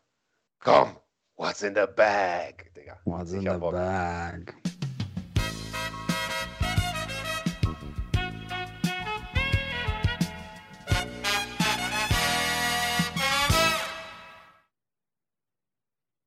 Was für ein geiler Trailer und was für geile Preise. drei Bags gibt's heute abzuräumen, oder? Also drei Preise. Ja, es, wir haben drei Preise. Gucken wir mal, wie viele Runden wir machen. Ähm, und ausnahmsweise Leute, hat, hat Marc auch mal einen. Ja, genau. äh, für alle Leute, die das erste Mal beim Rodeo dabei sind, ich erkläre nochmal ganz kurz Ja. die Regeln. Erstens, ihr müsst auf jeden Fall unbedingt und immer auf Live drücken, weil nur dann hört ihr natürlich auch die Frage so schnell wie alle anderen und könnt so schnell wie möglich antworten. Als zweites, es können nur Mitglieder mitmachen. Das heißt, wir haben ja heute schon mal darüber gesprochen, welche Vorteile man sonst hat, aber nur Mitglieder können bei uns jetzt hier bei What's in the Bag mitmachen. Wenn ihr die richtige Antwort schreibt gleich, seid kein Mitglied, müssen wir die Antwort ignorieren. Trotzdem habt ihr natürlich dann gutes MMA-Wissen, aber Antwort müssen wir erstmal ignorieren. Antwort auf was? Auf eine Frage. Ich stelle gleich eine Frage, die mehr oder weniger immer Kampfsportbezug hat. Manchmal mehr, manchmal weniger. Manchmal ist es so ein bisschen Nerdwissen, manchmal ist es so ein bisschen Allgemeinwissen. Ähm, ihr beschwert euch manchmal, wenn es zu leicht ist, wenn es zu schwer ist auch. Also am Ende kann man es euch kaum recht machen. Aber irgendwie haben wir es doch immer noch hinbekommen. Ähm, das Mitglied, das als erstes die richtige Antwort schreibt, und das entscheiden wir. Also wir sagen, welcher welches Mitglied als erstes die Antwort in den Chat geschrieben hat, die richtig ist. Denn das kann bei euch unterschiedlich sein. Je nachdem, ähm, wie die Verbindung bei euch ist, dann kommen eure Sachen vielleicht vor denen von anderen. Äh, wir entscheiden und wenn bei Marc und bei mir jemand als erstes mit der richtigen Antwort, dann hat diese Person gewonnen. Äh, wenn wir mehrere Runden machen sollten, dann kann nicht zweimal dieselbe Person gewinnen. Das haben wir auch eingeführt, damit es einfach ein bisschen weiter gestreut ist. Und ähm, ja, wenn ihr das noch nicht gemacht habt, drückt auf Live. Wenn ihr das noch nicht gemacht habt, werde Mitglied. Und dann können wir eigentlich anfangen. Oder Marc? Habe ich was vergessen? Nein, let's go. Okay, prima. Dann äh, lass uns mal anfangen mit der ersten Frage. Alle Mitglieder erstmal Fingerspitzen gespitzt und ran an die Tastatur, denn wir hatten ja eben Mandy Monster Böhm zu Gast und wer sie kennt, der weiß, dass sie sehr sportinteressiert ist, nicht nur im Kampfsport. Frage, welchem Fußballclub drückt Mandy denn die Daumen? Wer sie etwas besser kennt, wer ihr schon ein bisschen zugehört hat, der weiß das eventuell. Auch geografisch kann man das vielleicht so ein bisschen zuordnen. Jonah, Jonah Pfingsten. Digga, Köln, was ist los mit euch? Auf jeden Nein, Fall. Jonah Pfingsten ist am Start. Du hast die Wahl, Genau. Jonah Pfingsten. Wie viele Genau. Taschen am Start oder habe ich die einzige? Achso, ja, heute? klar. Äh, weil wir schon sie dabei hatten, habe hab ich eine Zebra-Tasche am Start. Ähm, und eine bunte Call of Duty-Tasche. So. Bei mir gibt du es hast eine, einen. eine äh, was ist das, Jack Wolfskin, aber keine, keine Werbepart, keine bezahlte Partnerschaft, falls das jemand äh, interessiert. Okay, also. Pfingsten, als Jena, sagt Hakan. ja, klar. Ähm, so, jetzt wird hier ein bisschen äh, Fußball-Bashing betrieben. Da bin ich natürlich raus. Zweitligamüll, genau, Nilocillo, genau so ist es. Aber jetzt gibt es Ärger mit, mit Mandy Böhm. Was hättest du gerne? Marks möchte meine Tasche. Tasche.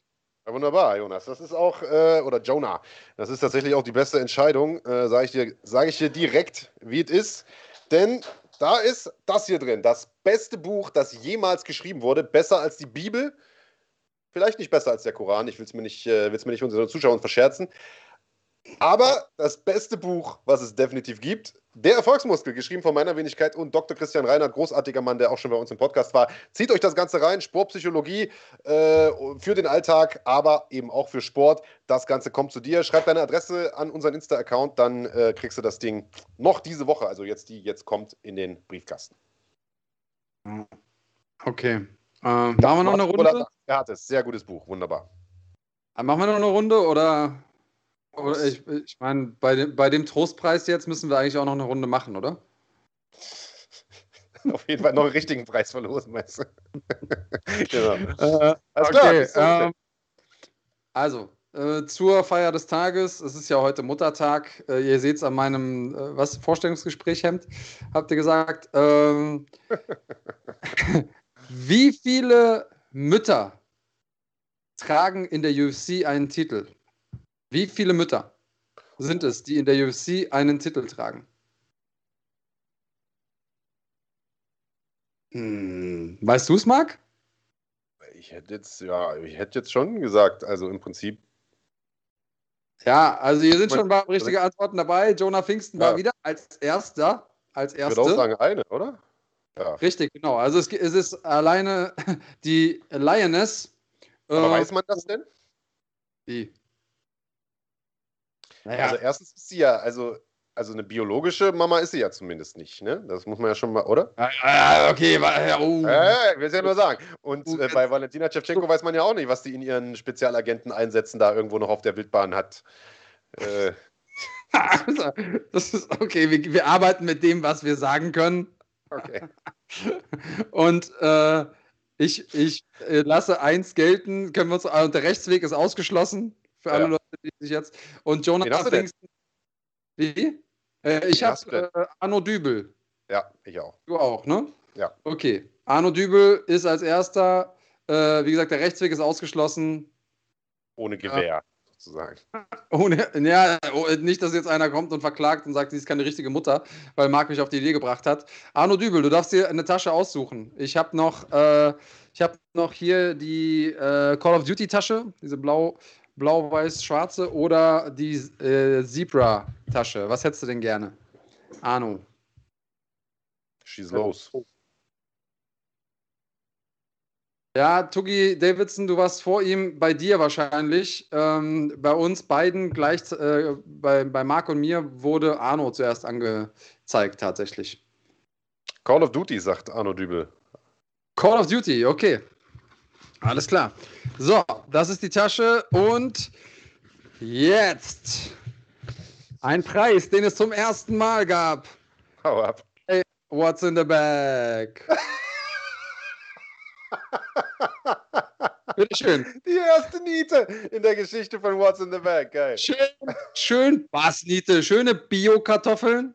Schick uns gerne, dein, schick uns gerne deine, äh, deine Adresse und dann äh, lassen wir sie dir zukommen. So schnell wie möglich, dass sie auch noch frisch sind. Arno Dübel, Gratulation! Und weil du jetzt so hart abgeräumt hast, du kannst bei der nächsten Runde nicht mitspielen. Eine Runde machen wir noch, oder? Ja, aber darf er also beim richtigen Preis nicht nochmal? Nein. Auch selbst wenn er nur die scheiß Kartoffel gewonnen hat? Weiß ich nicht, du sagst. Ja, nee, eigentlich hast du schon recht, ne? Regel ist Regel. Komm, Arno, nächste Woche, nächste Woche, neues Spiel, neues Glück. Du kannst ja Kartoffelsuppe machen oder Kartoffelsalat. Da siehst du, Jim Gordon schreibt schön Kartoffelsuppe, genau. Aber wenn du, wenn du die gekocht hast, hätte ich gerne, äh, dass du uns verlinkst auf Insta mit äh, hier, Foodblog-mäßig. Muss Ja. sein. Ähm, okay, letzte Runde.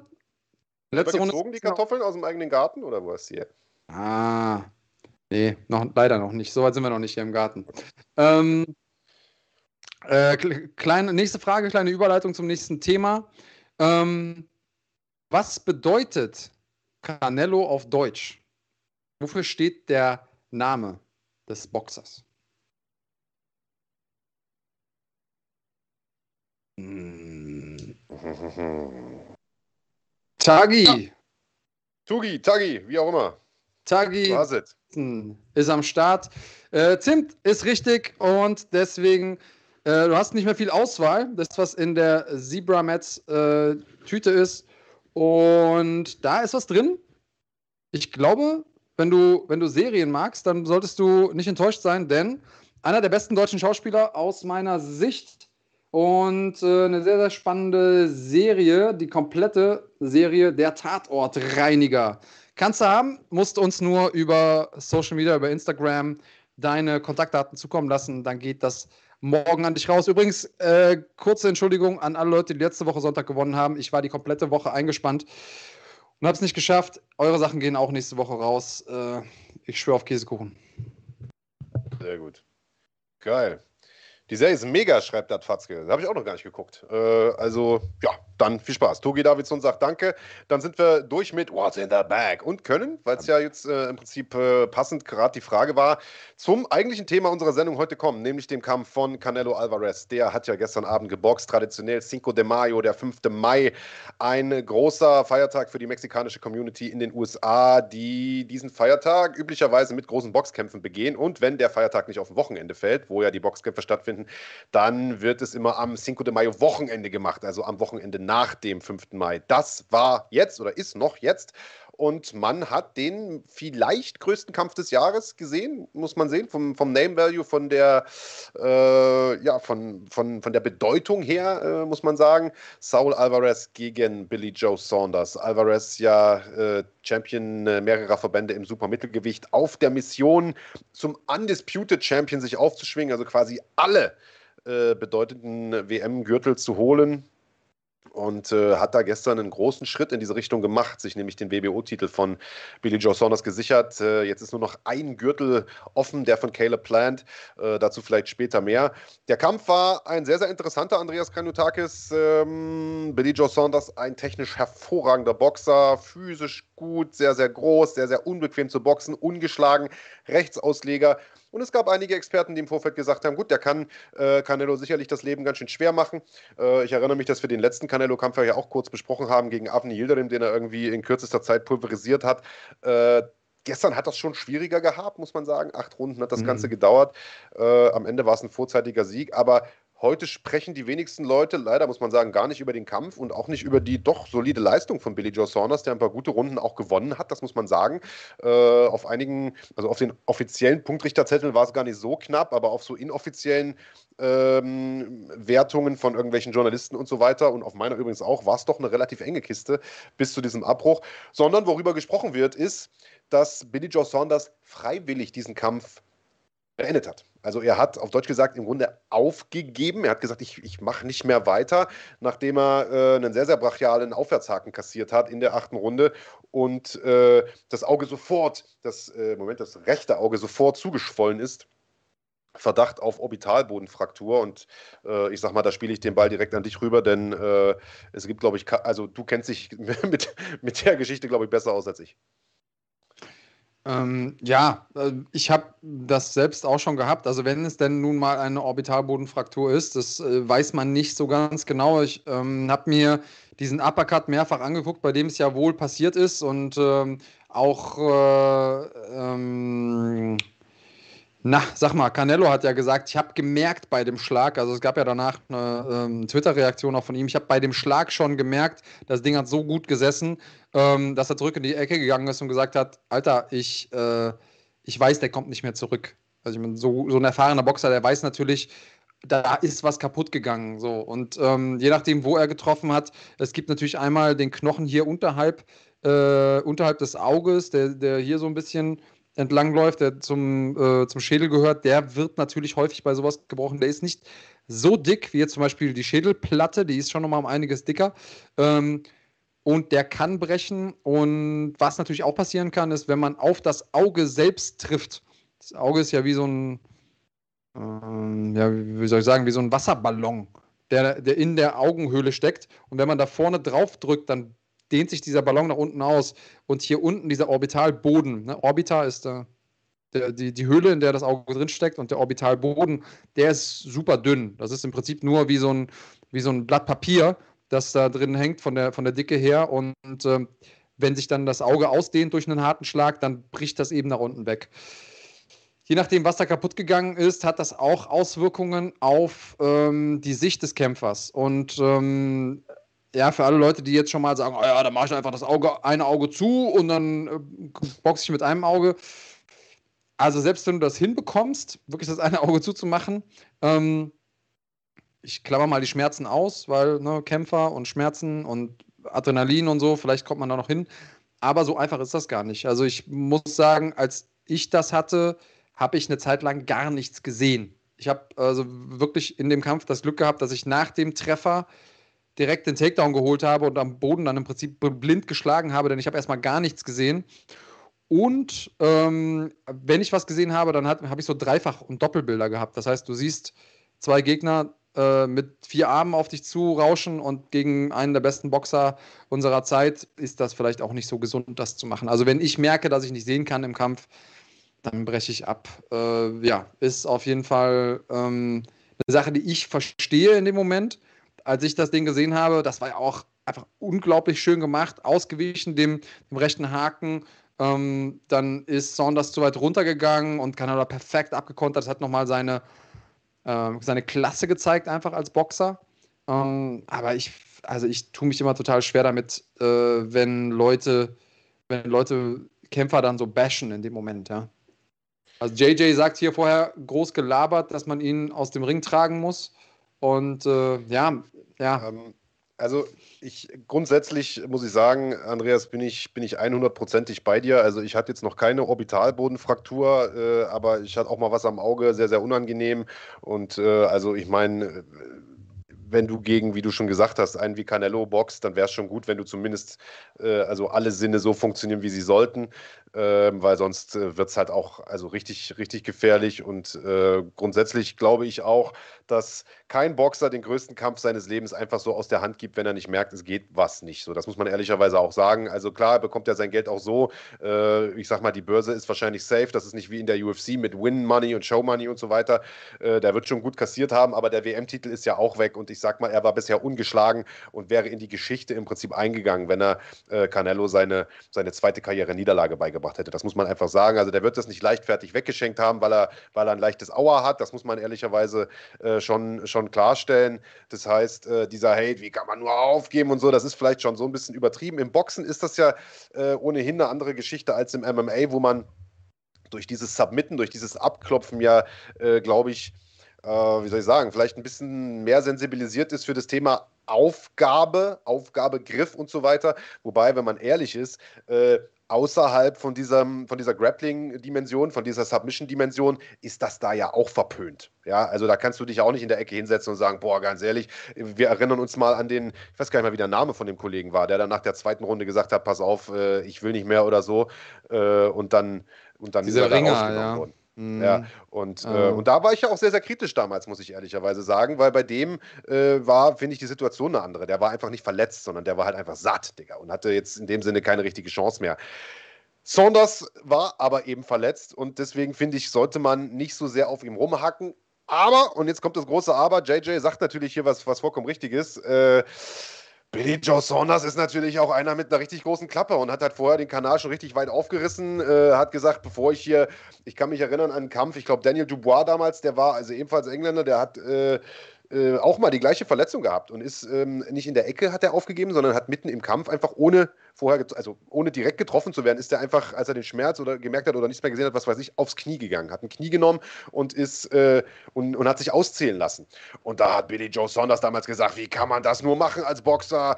Wir wissen doch, was uns erwartet. Bevor ich auf die Knie gehe, äh, musst du mich auf dem Rücken und ohne Puls raustragen lassen und so weiter. Und hat den da richtig, äh, hat den da richtig klein geredet. Und ich glaube, das ist ein Grund, warum ihm jetzt so dieser Backlash irgendwie trifft, so ja, warum jetzt so viel Schadenfreude zurückkommt das kann man dann natürlich wiederum auch wieder ein Stück weit verstehen. Ne?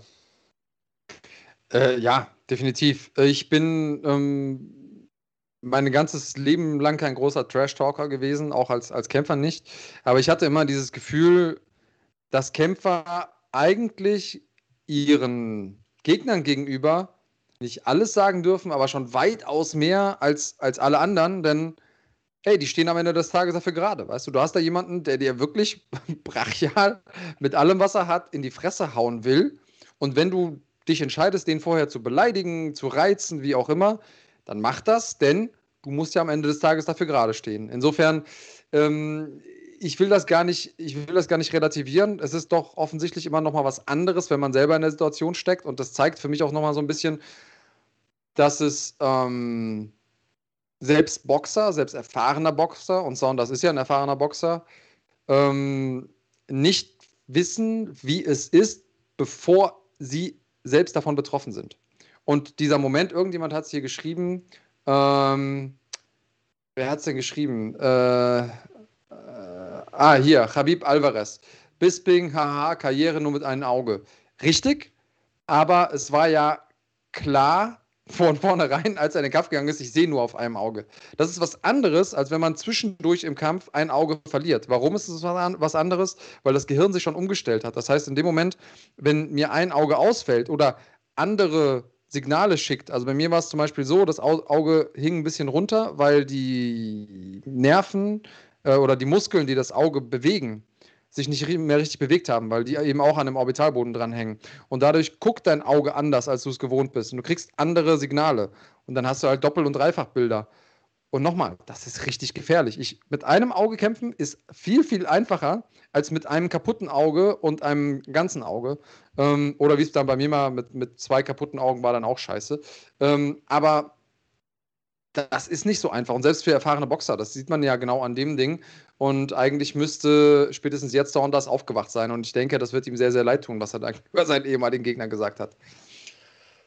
Ja, wahrscheinlich schon. Ich bin halt mal gespannt, wie es äh, da jetzt überhaupt weitergeht. Ähm, also, um vielleicht immer noch die Frage zu beantworten, die wir äh, ja plakativ so ein bisschen aufs äh, Thumbnail geschrieben haben: Darf ein Boxer aufgeben?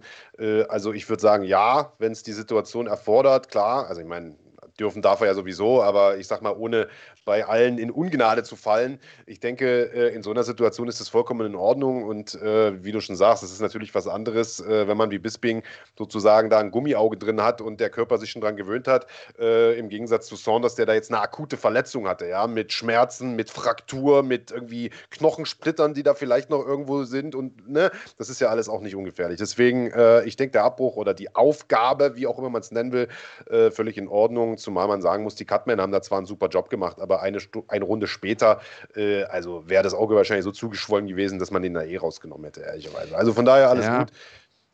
Aber man darf halt nicht vergessen, es ist so, wie du sagst, da kann ziemlich viel kaputt gehen. Also ähm, da sitzen sehr viele Nerven ja. rund ums Gesicht und die sind eben anders als Knochen oder sonstiges Gewebe. Wir sind ja die Ersten, die sagen, hey, hört mal zu, ein Cut, pff, überhaupt nicht schlimm, macht euch niemand nicht ins Höschen, sobald jemand einen Cut hat. Aber es gibt einfach Stellen und, und Verletzungen, die enorm ernst zu nehmen sind. Und äh, so nach meinem Orbitalboden, ich habe zum Beispiel so ein paar, äh, ich meine, ich habe meinen Orbitalboden gebrochen vor genau zehn Jahren, 2011. Und ich habe heute noch, wenn ich zum Beispiel hier über meine Lippe streichle, kribbelt es bei mir noch oben im Auge. Also ich habe hier ähm, noch Nerven, die nicht wieder, ja, du, du lachst, ja. aber wenn ich mich, wenn ich, wenn ich hier am Auge ähm, mich berühre, dann merke ich es hier innen im Auge, ja. Es sind einfach, wenn die Nerven einmal kaputt sind, und das ist ja jetzt erstmal nur etwas, das sich, das sich komisch anfühlt. Aber es gibt halt auch andere Dinge, Nerven, die zum Beispiel dafür sorgen, dass die Augen auf und zu gehen, dass sie sich richtig bewegen, ne, dass du irgendwie deine Mimik steuerst ich glaube nicht, dass irgendjemand Bock drauf hat, weil er noch eine Runde länger kämpfen wollte, weil er eben ein harter Hund ist, zu sagen, okay, ich habe halt eine halbseitige Gesichtslähmung, dafür bin ich aber ein harter Hund. Ne? Oder ich kriege mein Auge nicht mehr aufgemacht alleine, äh, dafür bin ich aber ein harter Hund. Also ich bin schon dafür, so weit zu gehen, wie es irgendwie geht.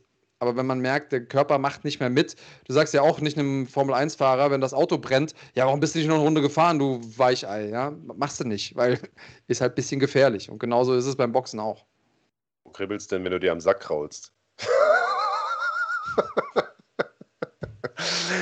Hey, also, ich denke, wir können das Thema damit abhaken. Äh, ich würde gerne noch ein, zwei, ich würde gerne noch ein, zwei, ein, zwei Kommentare beantworten oder Fragen beantworten. Äh, wer hat das denn gefragt? Mensch, es war eins unserer Kanalmitglieder, deswegen würde ich das gern mal hier in die Runde stellen. Mensch, meine Fresse, bin ich denn äh, blind? Andreas Wessel äh, ist der Name. Wann kommt das nächste Event hier auf dem Kanal? Ist gut, dass du fragst, denn tatsächlich kommen da jetzt in den nächsten Wochen wieder äh, eine ganze Menge Events.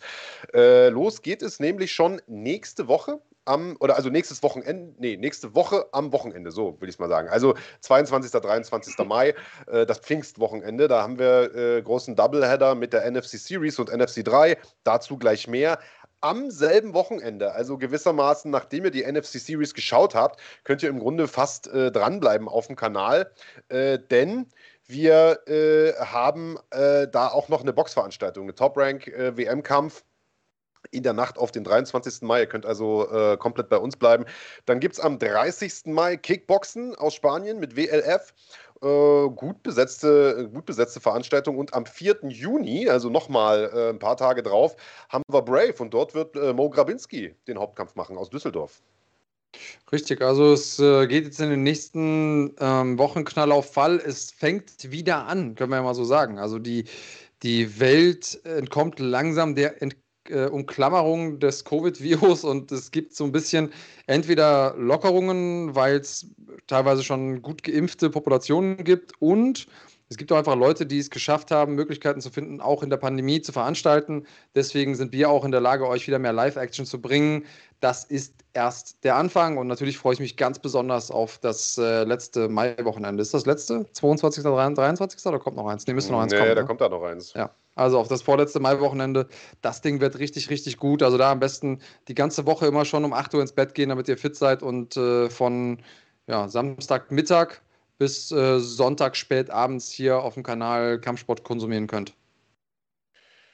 Genau so ist es. Ähm, ja, NFC 3 haben wir angesprochen, Andreas Kranjotakis. Und äh, das wird ja geheadlined am 23. Mai im Maritim in Bonn. Wir beide endlich mal wieder vor Ort äh, am Cage. Endlich wieder große MMA-Veranstaltungen in Deutschland. Wird geheadlined von einem sehr, sehr spannenden Kampf, nämlich äh, Nico Samsonice, der es zu tun bekommt mit Mohamed Rabelsi. Wir haben mit beiden gesprochen in den vergangenen Tagen und Wochen und haben einen netten Trailer zusammengeschnibbelt, beziehungsweise der gute Kahn hat das gemacht und äh, wie der aussieht. Und wie heiß der euch machen wird auf diesen Kampf, das werden wir uns jetzt mal angucken. Ich glaube, da sollte man nicht blinzeln, weil der Kampf kann ganz schnell zu Ende sein. Oh, und kontert diesen Kick perfekt ab.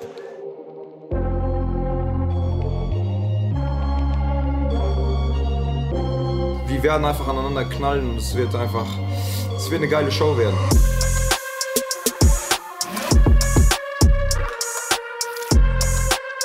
Ich sag's mal so, wenn er Bock drauf hat, ich hab immer Bock. Ich mag es, ich liebe es, ich liebe es, Menschen auszunocken. Ich brauche diesen Adrenalinkick. Komm jetzt!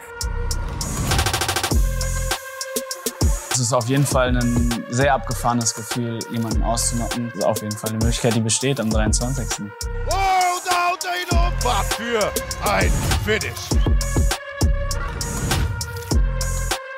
Es muss knallen.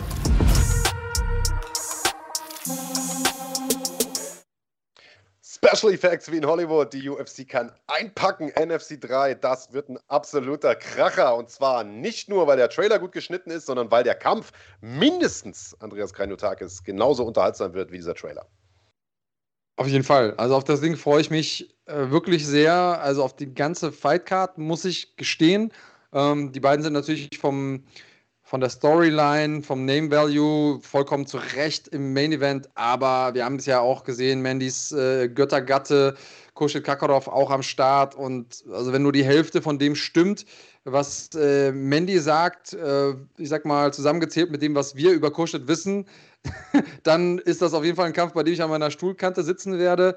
Und so geht es mir eigentlich bei super vielen Kämpfen. Außerdem haben wir dann schon ähm, am 22. Jahr die Series, wo wir die jungen Talente sehen, die aufstrebenden Stars von ja, morgen, teilweise auch schon von heute, muss ich sagen, denn die stehen den anderen ehrlich gesagt nicht in viel nach, außer dass sie eben weniger Erfahrung haben und die hatten jetzt alle viel Zeit zu trainieren. Die sind alle mit äh, einem vollen ähm, Werkzeugkasten angereist und haben Bock. Und ich denke mal, diese Energie wird sich entladen am 22. und 23. Und äh, das wird richtig geil.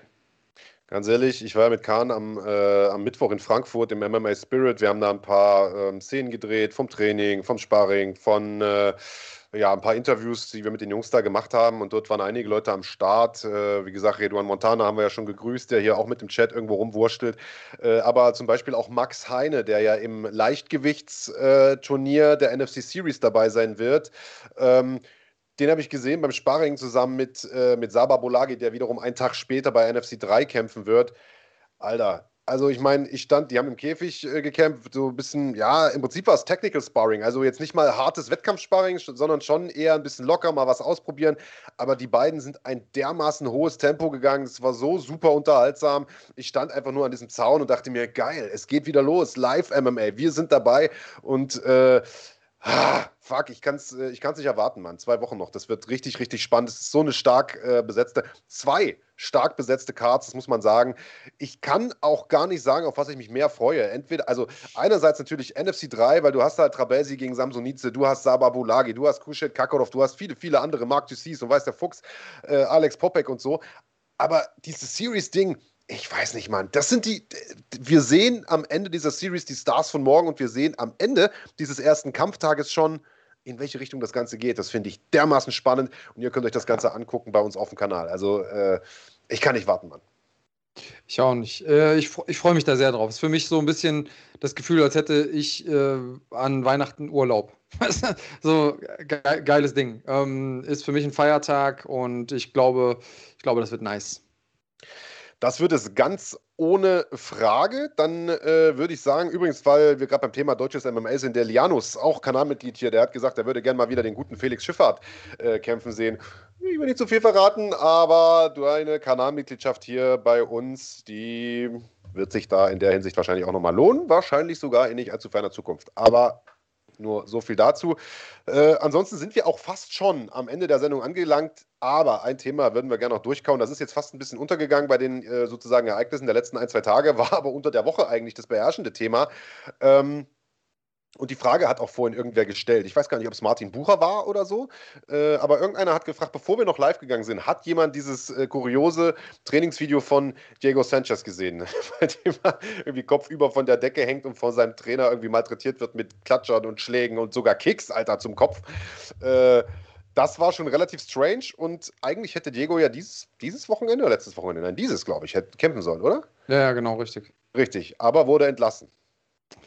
Genau, der Kampf kam nicht zustande und äh, daran, daraufhin oder danach wurde er dann entlassen. Ähm, ja, es gab ja so ein paar fragwürdige Szenen mit ihm. Es gab dann irgendwie noch ein Interview, in dem er ja, so ein bisschen Verschwörungstheorien rund um Instagram ähm, gestreut hat und ähm, als, als wäre Instagram im Prinzip daran schuld, dass so viele Leute negative Kommentare über seinen, über seinen Trainer schreiben.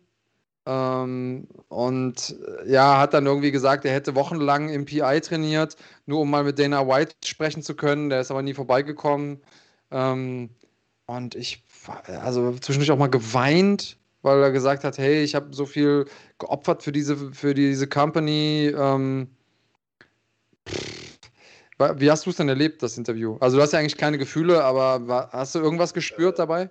Naja, also ja, jetzt also kein Mitleid oder so, falls du das, äh, falls du darauf ansprichst. Ich weiß, äh, also ich kann natürlich nicht einschätzen, wie das Verhältnis von ihm und, und Dana White ist oder, oder ob er da fair behandelt wurde oder nicht. Aber äh, wenn man mal guckt, äh, was die UFC mit den meisten dieser UFC äh, oder die Ultimate Fighter Veteranen so gemacht hat, gerade die der ersten Stunde, man weiß ja, wie wichtig diese erste Staffel für die UFC war und wie sehr sie eigentlich auch äh, Dana White am Herzen liegt, dann äh, weiß ich auch nicht. Ich glaube, wenn man sich da nicht allzu doof anstellt, glaube ich, hätte man da eigentlich einen safen Posten innerhalb der Company gehabt. Ich meine, guck dir da einen Forrest Griffin an, der da alle paar Wochen mal irgendwo als Botschafter oder was rumsitzt, zwei, drei Bier trinkt und dann äh, gutes Geld damit verdient. Ähm, ich glaube, das Problem ist einfach, dass Diego Sanchez zu viele Kämpfe gemacht hat, in denen er richtig auf die Mütze bekommen hat, man. Ich glaube, da ist wirklich was kaputt im Kopf. Ich glaube, das hat man auch so ein bisschen zwischen den Zeilen rausgehört. Das tut mir natürlich schon leid. Also da fühle ich schon mit ihm mit. Also wenn er da unter Tränen sagt, ihr wisst gar nicht, was ich geopfert habe und ihr wisst gar nicht. Und das war ja im Prinzip auch der Auslöser dass er quasi irgendwie selbst medizinische Unterlagen angefordert hat und die UFC gesagt hat, hä, wieso, was willst du denn damit? Und der das aber nicht begründen konnte und dann haben die gesagt, alles klar, Alter, dann darfst du auch nicht kämpfen, weil da stimmt was nicht. Und die würde er ja nicht umsonst angefordert haben. Also sicherlich stimmt da irgendwas mit seinem Kopf nicht. Äh, gut möglich, Mann, denn die Aktionen, die er zurzeit bringt, die sind halt auch echt strange. Aber egal, wie viel er vom Kopf bekommen hat. Ich meine, es gibt ja auch gesunde Leute, die solchen Rattenfängern, so möchte ich es mal nennen, auf dem Leim gehen, die in Sekten landen oder die sich von einfach so charismatischen Menschen in irgendeiner Art und Weise beeinflussen kontrollieren lassen. Und das Gefühl habe ich irgendwie bei Diego Sanchez, Mann, weil dieser Fabio-Typ, der ihn da betreut, was ist das für ein Typ, Mann? Also ich meine, die machen Atemübungen und irgend so einen Scheiß und seitdem der mit dem trainiert, kriegt er ja noch schlimmer ins Brett als vorher. Also äh, ich glaube, das ist das eigentliche Problem an dieser Sache, weißt du? Und das macht mir halt echt Sorgen, weil den wird er auch noch jetzt an seiner Seite haben, nachdem er aus der UFC raus ist. Also da, da mache ich mir große, große Sorgen. Ich, also, ich mache mir generell Sorgen, wenn ich Menschen höre, die in diesen Kanon verfallen, jemand anders ist schuld an meiner Situation, mir geht es schlecht, weil jemand anders dies und das gemacht hat. Ähm, das ist eine Sache. Und weißt du, was ich mich die ganze Zeit frage? Was wäre denn, stell dir nur mal vor, Diego Sanchez hätte jetzt mit dem Kollegen angefangen zu arbeiten und hätte warum auch immer, ob aus Glück oder, oder keine Ahnung, eine, ein, aus Zufall, einfach mal zwei, drei Leute in Folge K.O. geschlagen. Stell dir das mal vor, auf einmal wären da irgendwie fünf, sechs, sieben UFC-Kämpfer hingepilgert und der Typ wäre noch größer geworden. Das, also da muss ich die ganze Zeit drüber nachdenken, weil wir sind ja in einem Sport, in dem es einfach so ist, wer gewinnt, hat recht. Wenn du kannst vorher sagen, ja, irgendwie zweiter Weightcut innerhalb von zwei Wochen, so Tony Ferguson-mäßig, ja. Ähm, und dann sagen die Leute, nee, das macht dich, das zeigt nur, wie hart der ist. Und wer, hätte Tony Ferguson das Ding gewonnen, dann hätten, würden alle Leute sagen, ja, es, ne, für den war das irgendwie genau richtig in dem Moment. Nee, war es nicht. Aber wenn du gewinnst, hast du halt recht. Und wie viele Leute gewinnen, obwohl sie Scheiße bauen oder irgendwelche unglücklichen Entscheidungen treffen. Und ähm, ja, ich sehe der Sache wirklich sehr, sehr kritisch äh, ins Auge. Ich glaube, Diego ist da auf keinem guten Weg. Ja gut, aber also ich, du hast natürlich recht, genau das wäre passiert. Ne? Diego Sanchez fängt an mit diesem Typen zu trainieren, haut drei Leute um und der Typ ist auf einmal der neue Guru, Mann. Alle pilgern dahin, jeder will dort auf einmal trainieren. Aber wenn dem so wäre, dann würde das Training mit dem Typen ja auch was bringen. Denn nicht umsonst haut Diego Sanchez ja drei Typen um. Klar kann das mal passieren. Du hast gerade gesagt, das kommt immer mal wieder vor, dass Kämpfer Scheiße machen und trotzdem gewinnen. Aber dreimal in Folge, Digga. Und in dem Punkt, also in der Phase seiner Karriere, ist schon sehr, sehr unwahrscheinlich. Also entweder ist der Trainer for real dann ist das ja auch in Ordnung, wenn die Leute hinpilgern. Oder er ist halt einfach nur ein Blendermann. Und dann gewinnst du halt auch nicht dreimal in Folge. Und Diego hat ja auch nicht dreimal in Folge verloren, sondern ganz im Gegenteil. Der hat irgendwelche ganz abgedrehten, so komische Atemübungen und so gemacht. Alter, ich bin gerade ein Buch am Übersetzen, da geht es auch um Atmung. Sicherlich hat das, hat das eine Daseinsberechtigung, sowas. Aber. Atmen. Wie, ja, ja, nein, also bestimmte Artentechniken. Bas Rutten so. beispielsweise ist da auch ein großer Verfechter davon. Aber die Frage ist am Ende des Tages, das ist genau wie ein Movement Coach, Ido Portal. Ja, sicherlich macht das Sinn, sowas mal zu machen. Aber wie viel Zeit deines Trainings, wie viel Prozent sollte das einnehmen? 90 Prozent? oder 2%. Weißt du? Und sobald das nicht mehr hinhaut und du den ganzen Tag nur noch atmest und von der Decke hängst und dich irgendwie abklatschen lässt von deinem Trainer vom Kopf, dann haut es halt nicht hin. Weißt du, es sagt ja keiner was dagegen, mal neue, äh, sozusagen neuen Wind ins Training zu bringen und auch mal Abwechslung und die auch mal was anderes machen zu lassen. Von mir aus auch Touchpad in the Park, Alter, wie damals, weißt du? Aber, aber halt, trotzdem darfst du ja nicht die Basics vernachlässigen. Und das hat halt Diego Sanchez massiv gemacht. Und das ist ja nicht mehr das eigentliche Problem, sondern das Problem ist, dass der Typ den ja scheinbar auch völlig in der Gehirnwäsche unterzogen hat, Mann. Weil, Alter, was der da in dem, in dem Interview abgelassen hat und auch sonst immer wieder ablässt, ist halt schon echt crazy, Mann. Also der hat auch gesagt, der hat Angst um sein Leben. So nach dem Motto, nicht, dass die UFC ihn mal irgendwann vergiftet und so ein Scheiß oder seine Bremsen durchschneidet. Also, was?